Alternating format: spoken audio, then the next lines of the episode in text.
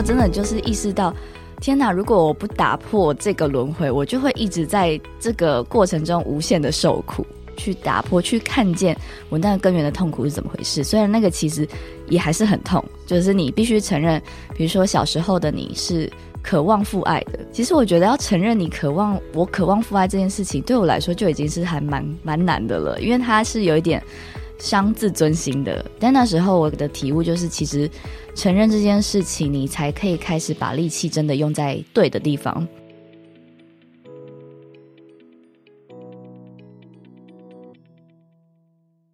欢迎来到女子健心室。今天我们节目邀请到了一位号称裸奔系的作家，很难得我们一开始就用这么标题杀人式的方式邀请大家往下继续听。那这位作家呢，就是曾经出版过《有一种工作叫生活》，以及最近出版《我想和自己好好在一起》的曾燕青 Amazing。那为什么说他是裸奔系作家呢？其实是在形容他的文字书写风格，经常很真实、很真诚的写出那些多数人都不敢说出来的心事。其实。那些我们想要逃避，或是隐藏，或是难以言喻的心情，都能够从燕京的文字中发现，原来我们都不是孤单在面对这些事情的。那某方面呢，我觉得其实也蛮像我和女子健心室的风格，给大家一种陪伴感和疗愈的感觉。那今天燕京主要会来和我们聊聊，他是如何从二十五岁的一次失恋，踏上了自我疗愈的整个旅程。那我们就马上来欢迎今天的来宾燕京。Hello，燕京。Hello，大家好，我是燕京，很开心今天来到女子健行室。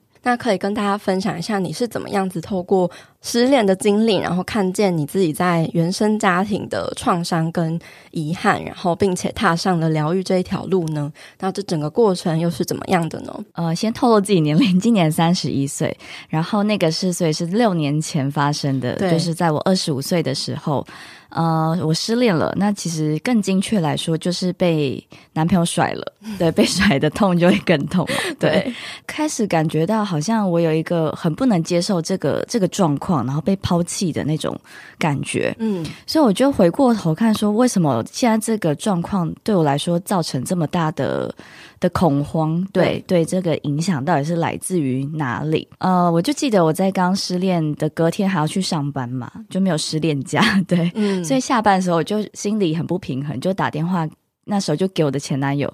就骂他说：“你为什么要把我人生害那么惨？你害我今天上班都没有办法好好的专注，然后做错了很多事情，然后我现在就是一个很可怜兮兮被抛弃的人。”我就在路边跟他在电话里面大吼这样子。可是我后来讲到一半，好像突然有一个抽离的感觉，想说：“天哪，曾燕京，你现在到底在做什么？你为什么现在？”看起来这么的疯狂，你发生了什么事情？嗯、你内心那些情绪都来自哪里？就是当你疯狂到极致的时候，你好像突然有一个瞬间觉得。这一切好像很不真实，嗯，所以就是从那一个疑惑开始，我就开始往回去想，呃，这个被抛弃的感受好像是来自我的原生家庭，因为我的父亲在很小的时候他就已经有外遇了，嗯，所以我们其实长期都是分开来居住的，所以他等于在我的成长过程是一直是缺席的状态，嗯，那小时候你其实你会告诉自己说，哦，没有关系，反正。妈妈说：“爸爸是坏人，那我们不要跟他接触比较好。我没有他，我也可以很顺利的长大，那真是太好了，我不需要这个人。”当我在那段感情中就是挫败的时候，才发现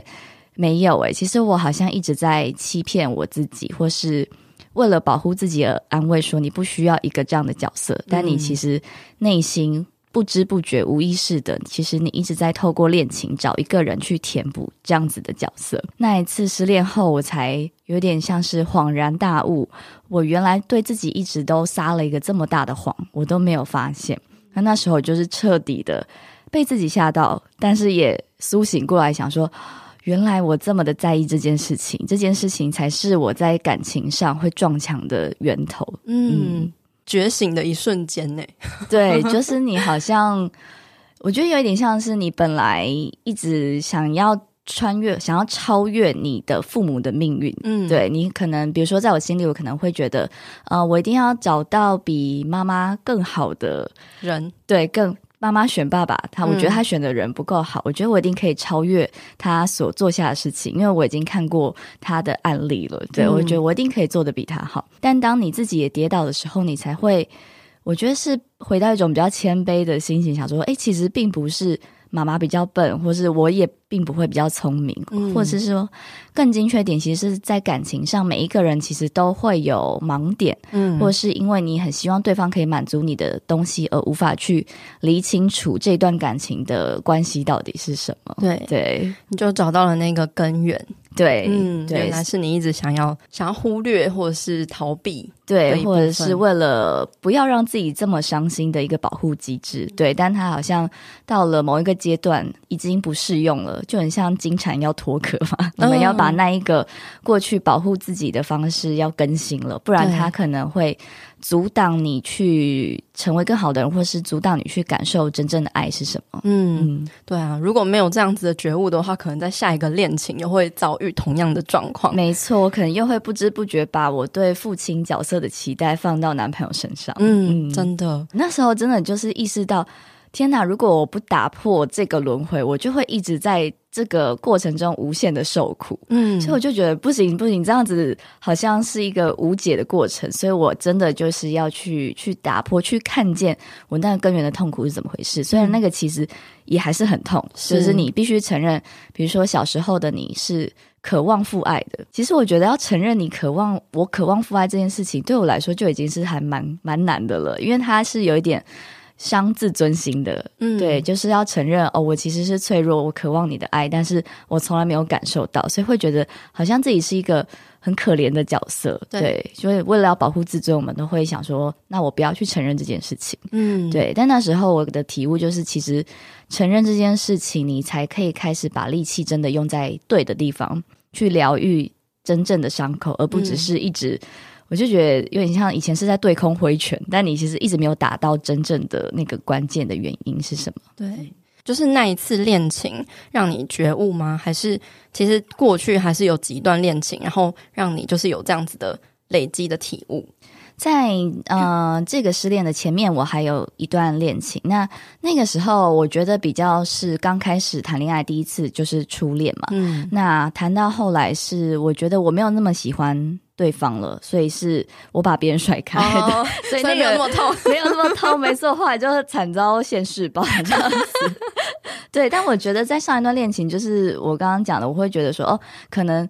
会以为说问题出在对方身上，哦、就是哦，我我就是没有这么喜欢你，所以我会觉得是因为我没有找到那个对的人。那第二个对象，我相对来说我就蛮喜欢他的。对，可是当同样的悲剧又发生的时候，你才会发现哦，其实并不是外界环境或是对象的问题，嗯，就是内心才是我们更大的根源。嗯，嗯没错。你看见了这个原生家庭的影响是怎么样子延伸到我们在成长过程中的，不管是感情啊，或是友情。还是职场以及跟自己的相处上呢？我那时候就开始看了很多相关的一些原生家庭的书籍，去了解我到底我身上到底有什么样的个性或是信念是来自原生家庭的一些影响，这样子。嗯、所以我就记得我看了蛮多心理师在讲，可能我记得有一本他就讲到我们身上有十六种父母病，就是说父母。跟我们相处过程会造成我们性格上面的影响，比如说很容易，比如说没有自信啊，或是很容易被别人一触碰就生气，就碰到踩到你的地雷等等。对，我就记得我十六项里面就中了十三项，就是 太多了吧？对，一直被射箭，就觉得 天哪，原来我是这么糟糕的，我都不知道。我以前都还以为我很棒这样子。对，就是有一个哎，突然认识真正的自己，或是说黑暗面的自己，以前可能不敢去看他。嗯，对，是被父母影响的很深。对对对，但以前会觉得，哦，好像把它藏起来就好了。对对对，就把它压下去就没事了。嗯、但后来发现，其实你在比如说最亲密的爱情的关系当中，它可能会更容易显现，嗯、因为你把很多的期望一次放到一个人身上，希望他可以疗愈你的全部的时候，哇，错，超可怕，大爆炸，史上最惨的悲剧。对。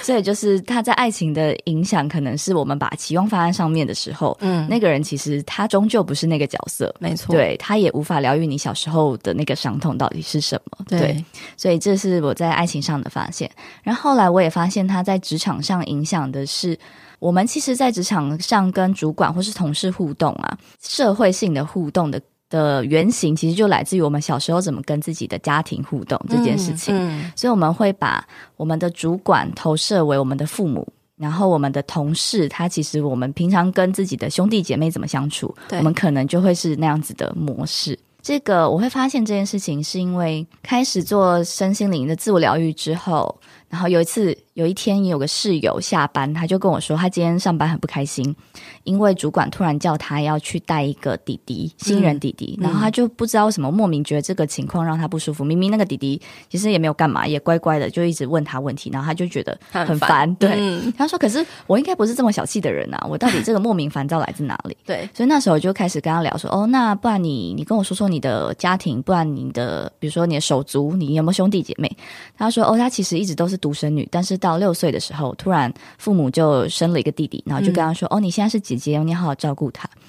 我听一听，我就说：“哎，你不觉得现在这个状况就跟你的父母告诉你要照顾弟弟很像吗？”他说：“哎，好像是哎。”所以我的不满其实是来自于小时候，我突然被父母交代了一个任务，或者是我觉得他们没有照顾到我的心情，忽略了我的心情，这样嘛？我就说。嗯我觉得应该是，然后他才也是一个恍然，那一个觉醒，对，就觉得，嘿，原来我们现在在生活中遇到的情景，它都不是单一的事件，对，对，它会引发你的情绪被挑起来，其实可能都是那个原因，可能就是被戳到了，对，二十几年你已经种下的一个根，嗯、然后在情境中又被挑起来，所以那天他就回到房间，我就在外面就听到他在跟父母打电话，然后开始大哭说。我就是没有，我想要当姐姐，你们都没有问我的意见，你们就是强迫我，我觉得很难过这样子。嗯，然后我那时候也刚开始接触身心灵疗愈嘛，我就有点被吓到，想说哇哦，见证到一个一个这个爆破性也是爆破性的场景。对，对，但我就觉得很开心，是那个已经积累了二十几年的无意识的伤痛，很像一个脓包，它终于被被戳破了，嗯、那个脓流出来了。虽然我们都会很怕那个那个破掉，对对对，其实人都会很怕那个破掉，但其实我们一直挡着不要让它破掉，会很耗费我们的心神，真的，对而且说不定它越来越大。对，所以有时候其实是真的是就是直接把它弄破。那你就一次痛，让它经历过过了，那个伤口才可能真正的去复原。嗯，对，所以后来我就发现，哎、欸，原来原生家庭在职场的展现上也会非常的有影响。但是我觉得我们的社会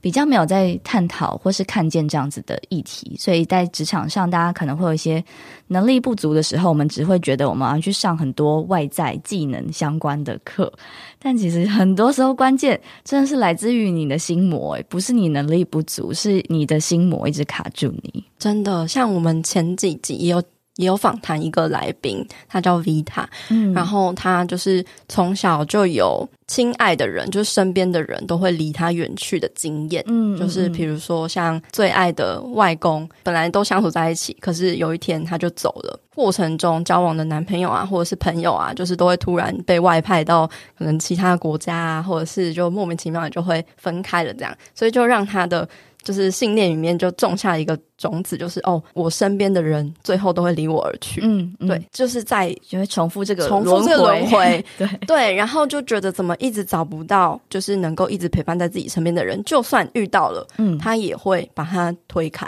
嗯嗯嗯，因为他会害怕，就是又发生同样的情景，直到他真的去看见了，嗯，之后他才原来是从我的原生家庭的成长环境有这样子的。清醒，然后才开始疗愈了自己。这样没错，真的，我觉得那个无意识是力量，其实是最大最大的。对，它就很像是一个木马程式，写在我们的潜意识里面，就是它就是一个 bug。嗯，然后遇到相同的情境的时候，它就一直。出错，对对对，嗯，对，直到你把它挑出来，对，直到你把它就是移除，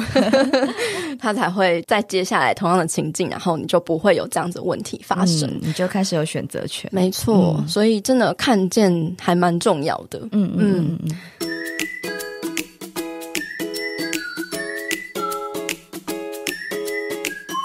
阳光豆米浆营养商谈室，本集节目由统一阳光赞助播出。你知道吗？统一阳光无加糖高纤豆浆以及统一阳光低糖高纤豆浆是有通过国家健康食品认证的豆浆哟。经人体使用研究结果证实，有助于降低血中总胆固醇，减少发生心血管疾病的危险因子，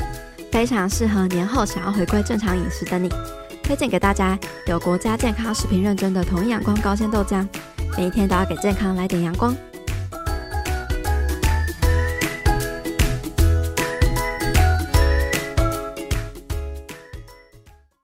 就是燕京，你在。自我疗愈的路上，我我有看到你的书里面有写说，就是你那时候也是上了很多，像是诶，除了读心理学的书，嗯，然后还去可能上了一些心理相关的课程，嗯、像是家族排列的系统课程，嗯嗯，嗯，嗯，这个课程还蛮特别的，可以跟大家分享一下这个家族排列系统课程是什么样的课程吗？那你是怎么样子透过这个课程真正的看见，然后疗愈跟梳理了自己跟父母的爱恨交织的复杂情绪呢？这个家族系统排列，它其实原本是来自于德国的一位叫做海宁格老师，他的、嗯、他就在讲说，其实我们可以去想象。每个人跟自己的家族成员的关系，其实就很像电脑跟电脑之间的互相的连线，因为我们是特别相处紧密的人嘛。那如果每个人都是一台独立的电脑的的话，但你有时候可能会跟不同的电脑一起连线工作的概念，嗯、所以。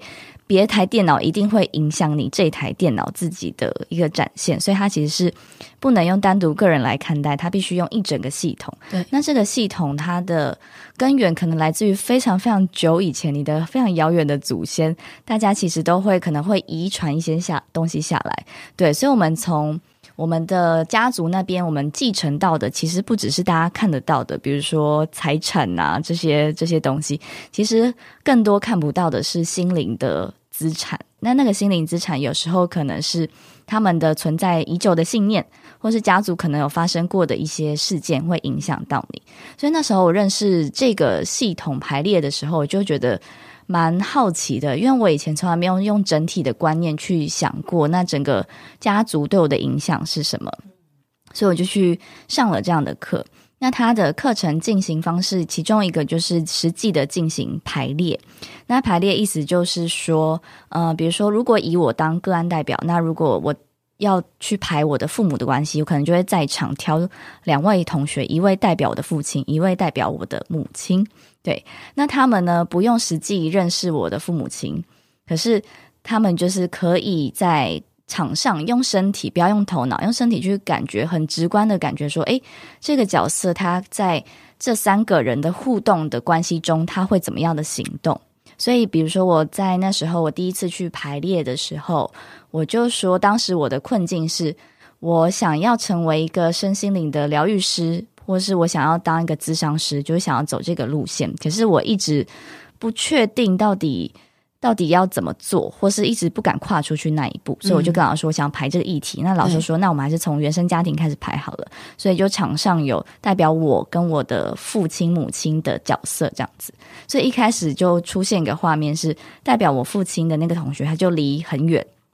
他就离开我们整个画面，走到很角落去，然后就一直蹲在地上。对，那。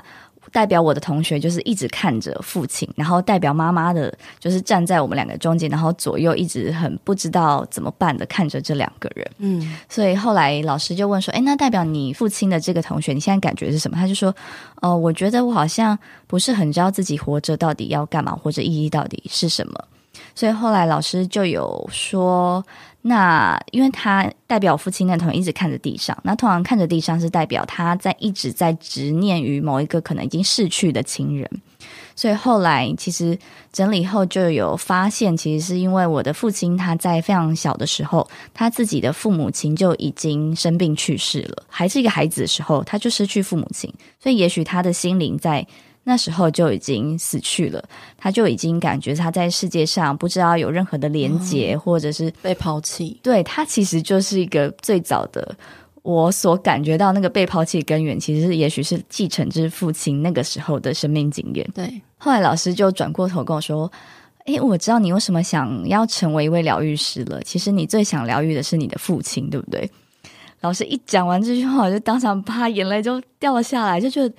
对耶，其实我内心可能真的最舍不得的，就是我看见我的父亲，他其实是很痛苦的。虽然我们其实日常的互动是非常冷漠的，嗯、但其实潜意识的我是非常非常关心他，毕竟他就是我的父亲嘛。对，对，所以我其实是看见他的辛苦，然后希望我自己可以做一些什么来来帮助他。嗯，所以后来老师就有解出我想要当疗愈师的这个这个根源。那我觉得蛮神奇的，就是我后来看到这个根源之后，我反而就没有那么想要当疗愈师了。对，就觉得也是那个 那个执念被被解开了，嗯、你就会发现说。哦，对，我看见我的父亲的命运有他必须承担的痛苦，对。但是作为一个女儿，不管是跟他再亲近的家人，我觉得我们都不能说去替别人担下他的，或是承担他的命运，想要把他的辛苦扛过来，或是想要去治疗他、拯救他，嗯、对。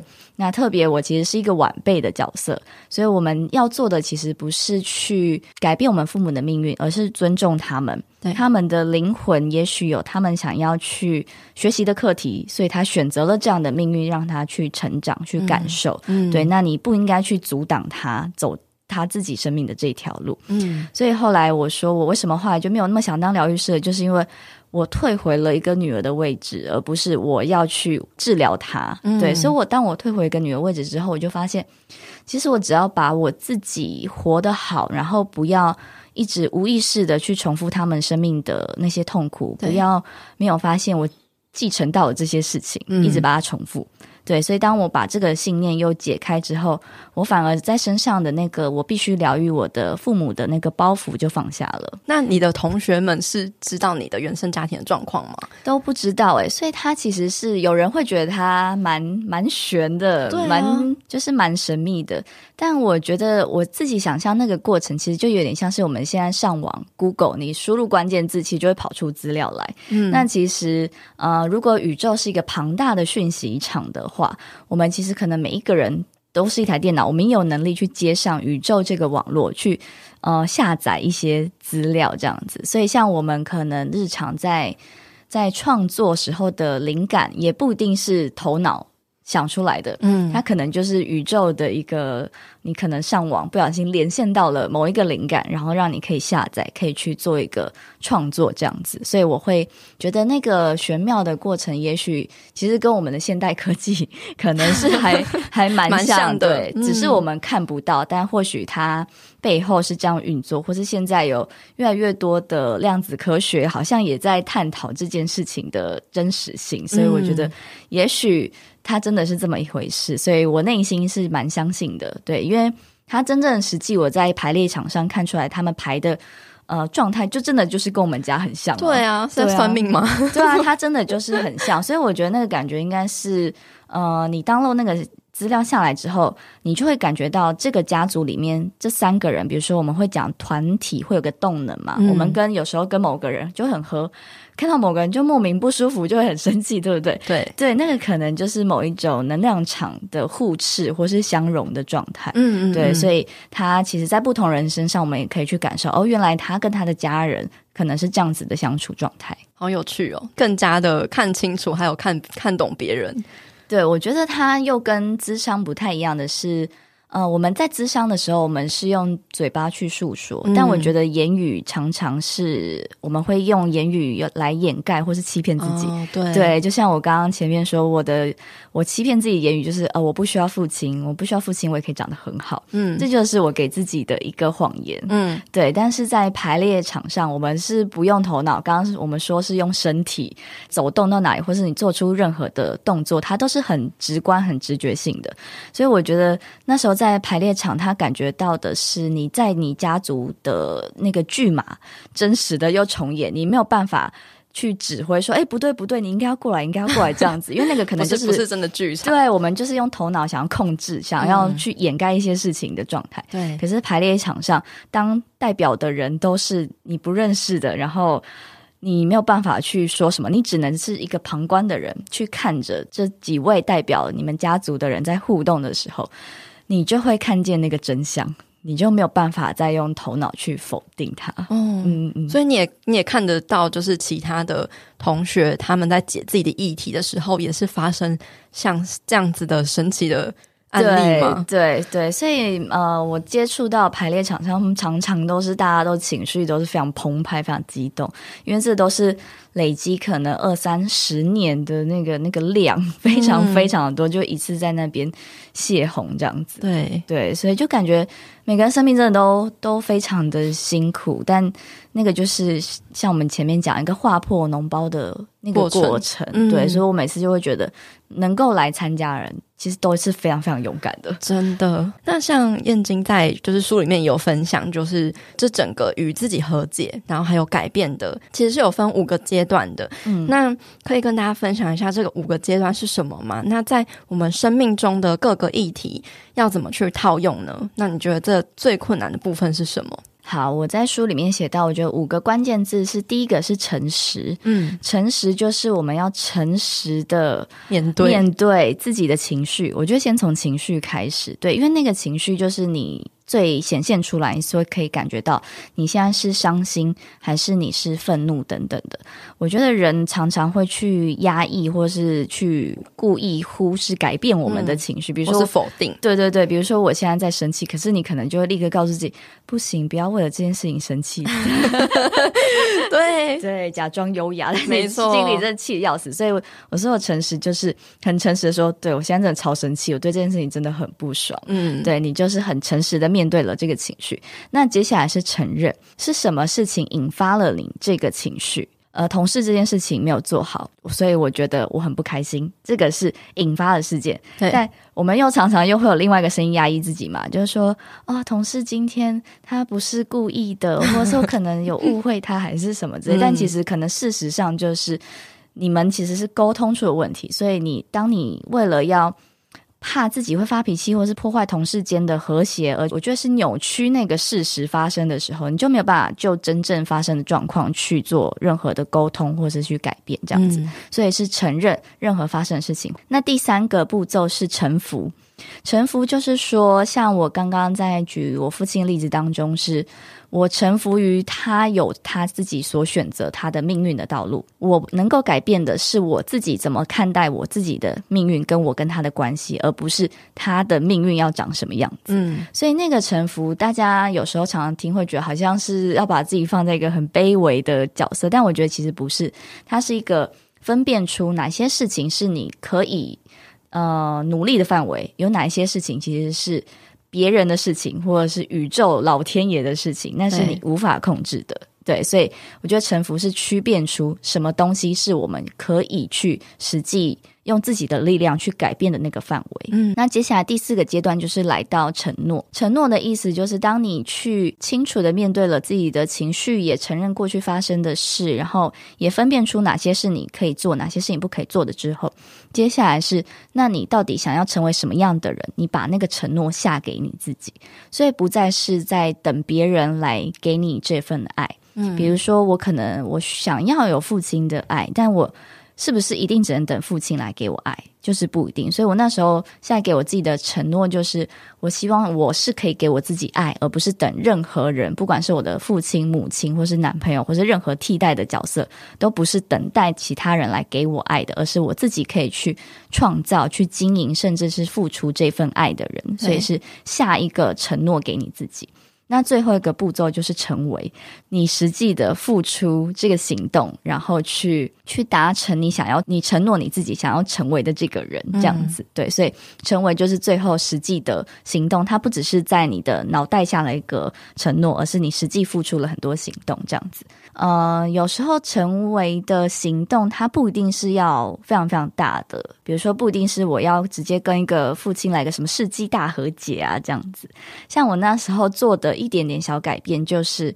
呃，我在失恋后，因为我就开始走上这些疗愈过程，嗯，所以我也有让我的父母知道我失恋了。有一次是我的父亲，因为那时候我们就有点像是想要走向和解之路，他也知道我现在是受伤的状态，这样子，嗯，他就想说，哦，那有时候可能就可以来载我下班。就他就自己做了很多默默的小小的行动，然后我也感觉到，哎，我们的关系好像要开始慢慢了有有一些不同的转变这样子。嗯。但有一次他说要来载我的时候，但他好像在外面又在不知道是打牌还是怎样，就是非常非常晚才来。那我内心当然又是觉得。内心小剧场就解读会出来，就是看吧，你就是这种人，你就是会不顾你的家人，把你自己的需求摆第一，你就是这么的自私，我就是在你心中就是没有那么重要，你自己就会有内心那种很多的解读又跑出来了。嗯。可是那时候我就跟自己说，你就自己想象，如果我他等下来接我的时候，我对他发脾气，那你可以想象那个结果就是。他可能就会跟你吵架，对，你们今天的关系又是一个不好的结尾。嗯，所以我那时候就跟自己说，我们可不可以换一个方式？好，我换成跟他用撒娇的方式来讲讲看。所以后来大概过了好像快一个多小时，他终于来了。然后我一上车，我就先 就是吸一口气，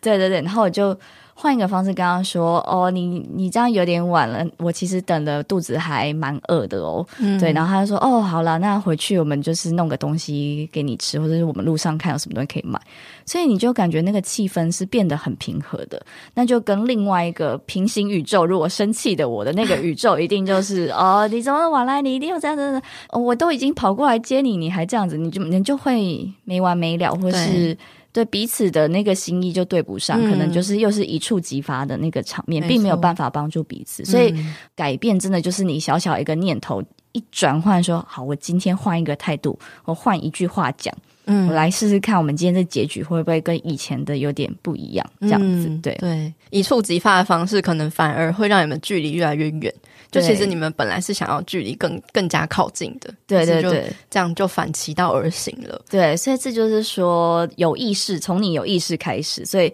我也是诚实面对了。对，我现在就是还蛮不爽的，嗯、我就然后我承认，对，因为我就觉得他他这样子很晚很晚来，但是我就也去回想，哎，那你现在你对你自己讲的内心小剧场的这些话，是不是一个？你觉得自己没有价值、不值得被爱的时候，你才会讲出来的话。没错，对，所以那个真的就是意识是一个很关键的状态。对，嗯，可以开始看到那个情绪，然后不是只是反应，而是你可以去回应，就是那个回应是有智慧的，不用像是一般情绪爆发的时候那个很直觉的哦，把这个情绪丢到别人身上，而是你可以自己消化完之后，转换成一个。好像可以让彼此双方都达到一个双赢的一个局面。嗯嗯嗯嗯，嗯，对，所以我就感觉我以前的呃情绪状态比较像是一个镜子吧，就是什么东西进来，我就反弹出去，反弹出去。对，对你对我不好，我就要对你不好回去。嗯，可是我没有那个转换的能力。但我现在就是，哎，进来之后我可以去分析，哎。呃，那个叫什么三角镜吗？还是什么什么 三棱三棱镜？对，三棱镜。对，它反而我可以让这个光进来之后，嗯，然后让它去反射出去时候变成一个彩虹或是什么之类的。对，啊、对对对对对，我觉得这也是一种练习吧，就是不断的在日常中看到。我觉得首先就是看到自己有一些这些情绪，一次一次可以去转化这样情绪的一个回应。对，所以刚刚有问到说，这个过程中最难的是什么？嗯、就是第一步，看见，就是诚实的看见自己。因为现在人太会，我们欺骗、回避，对啊，回避、欺骗，然后压抑，假装没看到，还是什么之类的。对啊，或者说、哦、我没有啊什么的。对，我们有太多方式去逃避那个真实，但。对，你逃避的其实是真实哦，你逃避的真实，你就只能活得虚假嘛。嗯，对，所以你接下来人生可能就越来越不是你想要的。所以第一步回应真实的情绪，慢慢走上那条真实的路。对，嗯，真实才是最有力量的。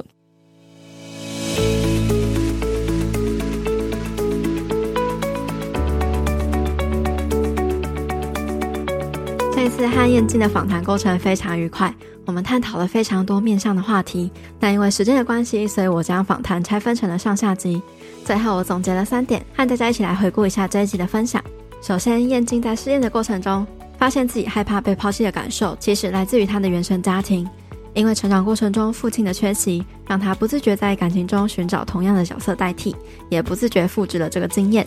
在透过许多的心理书籍意识到这件事情之后，他决定打破轮回，放下自我的保护机制，也放下不适合自己的信念。他提到，原生家庭的创伤就像是身上的脓包，累积了二十几年无意识的伤口，唯有愿意面对，去看见它并戳破它，伤口才可能真正的复原。而没有被疗愈的创伤，不只会默默的影响我们的感情状态，也可能影响工作、健康、金钱和人际关系等等的生命议题。就像写在潜意识中的木马程式，遇到同样的情境就会频频出错，直到我们将它移除，才能变得顺利。